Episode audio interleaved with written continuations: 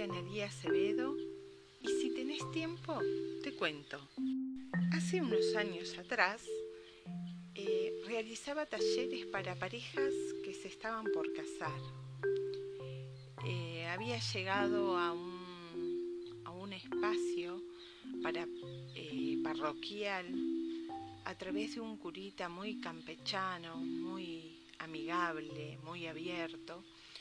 Y como yo tenía este, eh, también este, profesionalmente conocimientos de sexología, me habían convocado primero por eso y además realizábamos con mi esposo talleres para la pareja que involucraba talleres comunicacionales. En realidad fue un tiempo muy bonito, muy bonito, porque mm, eh, trabajábamos junto a otra pareja amorosa, este, que fuimos eh, como incorporando nuestra modalidad que estaba concentrada en una semana de trabajo, como tres horas diarias tenían que disponer las parejas para, para el taller o casi tres horas donde era obligatorio casi toda la semana, ¿no? Este, creo que podían faltar solo una fecha. Lo increíble de todo esto que en el taller nosotros eh, apelábamos la primera parte esencialmente a un trabajo de ellos en pareja, donde Incluso nos pasó que cada vez empezaron a concurrir más parejas porque se iba pasando la voz de que valía la pena hacer este taller y, llegamos a tener una vez 80 personas, o sea, 40 y pico, en realidad eran 40 y pico de parejas, eran más, este, eh, por actividad. Pero lo importante de esto no estaba ahí, era lo que se generaba en el taller ese espacio que ellos tenían a nivel de pareja no era necesario compartirlo después. Un trabajo para ellos. Pero donde de alguna manera tenía como este, algunos puntos a tratar sobre la comunicación y cómo se aplica el amor en las cuestiones cotidianas concretas. Y eso pasaba por una serie de temas, ¿no? Este, y, lo interesante era que dejaba al descubierto las revelaciones propias de, uno en el otro. Y por el otro lado, eh, aquellos mandatos que cada uno carga cuando empieza a caminar de a dos. Entonces se daban, este, se, ponían en, en discusión temas diversos desde mm, este, lo que es la convivencia, la manera de dialogar, la manera de expresar las frustraciones, hasta, em, eh, por ejemplo, bueno, cómo es la distribución de las tareas cotidianas, de las tareas familiares, hogareñas, cómo sería este, en el caso de la crianza de los hijos. Llamaba la atención que muchas de esas parejas, este, eh, eh, o sea, se daban situaciones de, emoción, de lo que uno veía, ¿no? Por fuera, de emoción, de enojos, de mucho enojo, algunas de pararse, irse o de llamarnos desesperadamente porque necesitaban algo y, nosotros en realidad les pedíamos que confiaran, que, este era simplemente un, taller donde después empezábamos como a bajar a partir de, de, experiencias nuestras personales, a desmitificar un montón de cuestiones y, este, y a plantear sí los problemas eh, que también ocurren cuando uno decide caminar de a dos la vida, ¿no? Y siempre me va a quedar en la memoria este, un caso en particular donde este, la situación más apremiante, digamos, es cuando la e, el amor estaba en juego, ¿no? Cuando el amor estaba en juego. Porque a partir de ahí ya no había diálogo posible. A partir de ahí, digamos que teníamos una suerte de, de, de hoyo donde las cuestiones no estaban fácil de negociar. Si había amor, todo lo demás podía ser negociable, pero ¿qué pasa cuando no hay amor, no? Este, y bueno, bienvenido es si eso llevaba a anticipar una decisión que podía ser fatal. Y nosotros no éramos quienes para decidir al respecto. Eso le concernía exclusivamente a la pareja.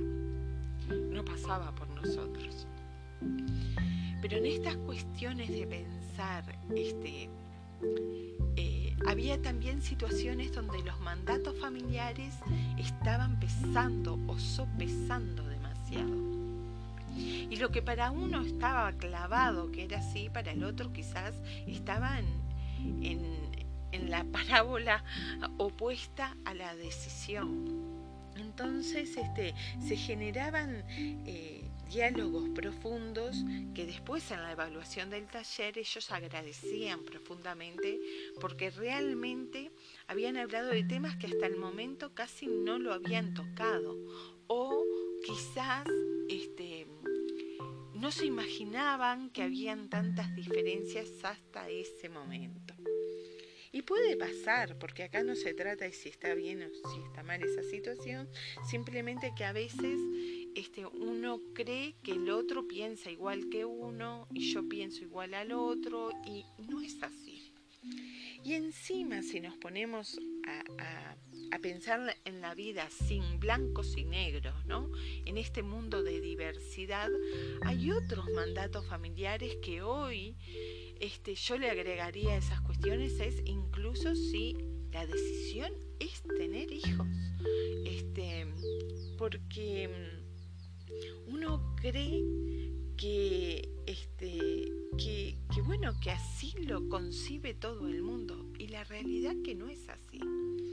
Yo me doy cuenta particularmente de esta situación a través de mi hija, cuando ella ya hace años este, nos dijo concretamente que bueno, que, que ella había decidido no ser madre, que esa era su decisión Así que a partir de ahí, todas las experiencias de pareja incluso pasan por un cernidor bastante fuerte y firme que es, bueno, es que el otro, cuando, eh, o sea, el otro tiene que ser alguien que coincida con ella o que pretenda no, no obligarla, no colonizarla, este, a partir ah, yo a la larga te convenzo, porque es una decisión tomada desde hace mucho tiempo atrás y muy firme en eso y muy respetable en eso. Pero me doy cuenta que como esa decisión hay otras mínimas que quizás no son tan respetadas o, no nos damos cuenta cuánto le imponemos, yo qué sé. Eh, a los abuelos de hoy que tengan que dedicarse a la crianza de los nietos. Habrá abuelos que les encantará y habrá abuelos que no. Eh, y, todo eso a veces no, no nos damos cuenta que están impregnados en las relaciones. ¿Quién toma las decisiones? ¿Quién decide? ¿Cómo decido? Y, y a todo esto, algo que no es menor, ¿y cómo está mi yo en esta relación de a dos? Porque si hay algo que no puedo olvidar, es que yo soy yo y tú eres tú. Y hay alguien que necesita respeto, tanto respeto como lo necesitas tú, que soy yo. Entonces, pensando en estas cuestiones, despertar del letargo para vivir con ojos abiertos, la relación de pareja, pero también la relación con uno mismo, ese amor primario, letal, original que tiene que ser de respeto al ser, me da la sensación que es algo que tenemos que ir em, reformulando cada día, iluminándolo cada día. Y miren que iluminar, vaya que es un desafío. Desafío pasa por pequeñas, grandes cosas. Si uno va mirando la propia vida, se da cuenta de cuántas revelaciones tiene hoy a la luz de los sucesos de vida que le fueron aconteciendo. Y quizás no es casual que yo no tuviera esas verdades reveladas hace 30 años atrás. Quizás eh, parte de eso se me abre hoy como posibilidad y disponibilidad porque yo estoy en una sintonía diferente eh, a la de entonces y percibo la vida desde un lugar diferente. Por eso también las parejas inevitablemente eh, pasan por etapas, ciclos, por muertes, por eh, nuevos nacimientos, si se quiere o no. Y esto no es nada menor, porque yo si me pongo a pensar en mi relación de pareja no tiene nada que ver con aquella que fui en su momento. Por supuesto que no, porque yo cambié, mudé, eh, me transformé.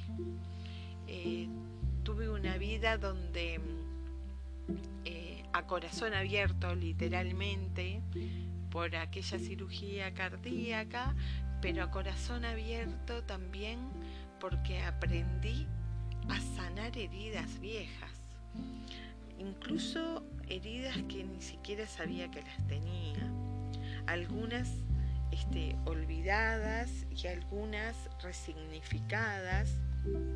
Y pasadas por aquel cernidor que yo les decía de que necesitamos pasar porque porque la vida se hizo cambio.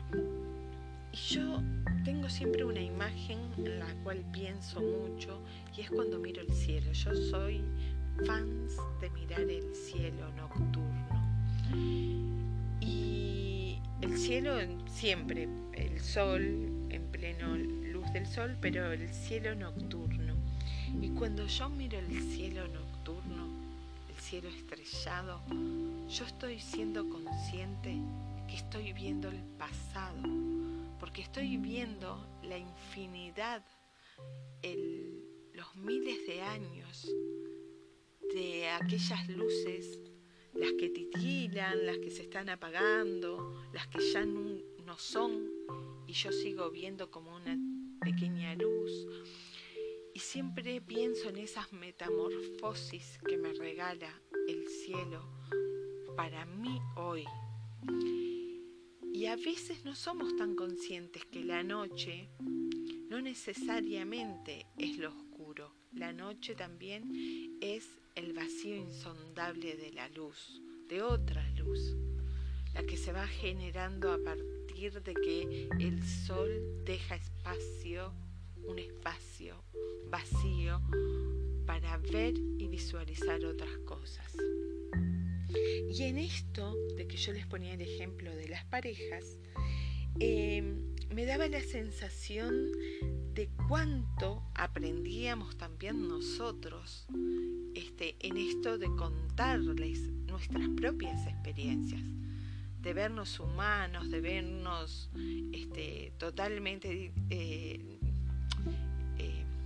eh, totalmente ah, pasibles de errores bien humanos, bien concretos, de enojos, de momentos de tensión, de, de perdones, de mm, este, irracionalidades, pero también de mucha chispa. Y creo que de eso se trata también este, eh, mirar cuáles son estos momentos que estamos viviendo, que nunca es un para siempre, por más que este, la situación parezca ser este, inmutable. En realidad nada es inmutable. Y yo creo que nada es para siempre, porque ni siquiera nuestra propia piel es para siempre. Mi piel vive siendo nueva, se vive regenerando. Em, y como mi piel, creo que mi ser, y como mi ser, creo que la pareja con la cual estoy. Y vaya que tengo que aprender a entender que los mandatos eh, generacionales, estructurales, institucionales, están tan metidos en nosotros que a veces se nos intenta de alguna manera manejar para un lado o para el otro. A mí me cuesta mucho sentirme dueña de una verdad. Vos me decís, para mí lo ideal es ser madre. Perfecto. Para mí lo ideal es no serlo. Perfecto. Para mí lo ideal es eh, no casarme. Perfecto. Para mí lo ideal es este, amar incondicionalmente. Perfecto. Yo creo que todo es perfecto para uno, pero cuando se trata de dos, tenemos que tratar de acordar. Y en estos acuerdos cotidianos estamos negociando permanentemente lo que somos, lo que queremos, lo que pensamos, lo que soñamos, lo que proyectamos. Y hay cosas que sí son infranqueables, porque yo, si no puedo vivir con tal situación, no puedo vivir y nadie tiene derecho a obligarme a vivir con eso. Y estamos de acuerdo que la violencia no se negocia. Y estamos de acuerdo que el abuso no se negocia. Estamos de acuerdo. Eh, también he aprendido a entender que las culturas cambian y que navegar por las, los rápidos eh, aguas bravas de los ríos y de las correntadas me puede llevar a distintas orillas. Y desde ese punto de vista yo creo que tenemos que aprender a manejar nuestro diálogo, nuestro ser y qué soy yo frente al otro. Hoy creo que en el río del tiempo, el lugar del corazón y del corazón afectivo ocupa un lugar primordial. Y miren si será importante que hasta tiene que ver, por ejemplo, con, con quiénes pasamos Navidad, con quién deseamos. Este, hace poco alguien me decía, y bueno, yo hoy tomé una decisión de que por primera vez vamos a pasar solos. Y yo le decía, bravo. Y yo me acordaba de cuando me casé este, en diciembre y tomé la tomamos la decisión de que estuvimos Navidad y Año Nuevo eh, pasando solos y fue todo un revuelo familiar, que hoy me río porque digo, wow, mira que era jovencita y cómo tomamos decisiones, éramos jovencitos los dos, y cómo tomamos juntos decisiones que en realidad empezamos a poner límites precozmente, ¿no? Porque a veces a la familia hay que ponerle límites y porque no todo es válido y porque está bien decidir, porque lo que no decidir también es una decisión. Y cuanto más consciente y más acorde a mi ser decida, mejor me voy a sentir. Qué importante que es iluminar las acciones cotidianas y traer luz. Traer luz en todos los momentos, pero especialmente, especialmente urge cuando hay zonas oscuras, cuando hay cosas que nos cierran. Y también quiero decir algo que me parece que no es menor. También es traer luz para seguir hacia adelante. Porque si yo cada día me quedo anclada en lo que fui, me estoy perdiendo la oportunidad de abrir mis brazos a lo que está por venir. Pero me estoy perdiendo la oportunidad, como ya lo he mencionado varias veces, del aquí y el ahora. Eso tan simple, pero tan eh, vital para nuestro ser. El aquí y ahora es lo que tenemos y es lo que defiendo a ultranza. Dice Alberto Villoldo que la luz es la materia primordial del universo, que los sabios pueden moldear dándole forma cuando sueñan el mundo y lo hacen realidad. Igual que el alfarero amasa la arcilla y la trabaja para crear una vasija. A la luz del sueño sagrado se le conoce como la luz primordial y los sabios de los Andes lo llamaban ti. Inti viene de eso, pero en realidad siempre nos quedamos con la idea del sol la realidad es que es una pequeña, un pequeño gran fragmento de chispa del sol. Pero bueno, eso es otra historia. Ojalá que hoy haya una chispa de luz para algo que está dentro de uno. Ojalá que esta reflexión que es mía, que no te tiene que convencer, ni apunta a convencer a nadie, ni pretende siquiera este, ser iluminadora, este, ojalá, aunque no lo pretenda, sea una chispa de Inti en tu vida para tomarlas, iluminar, iluminar las decisiones cotidianas iluminar los vínculos, iluminar la pareja, iluminarte a ti y a mí, porque yo me lo hablo siempre en primera persona. Y antes de transmitirte esto, primero lo pasé por mi cernidor personal. Eso seguro. Nos vemos la que viene.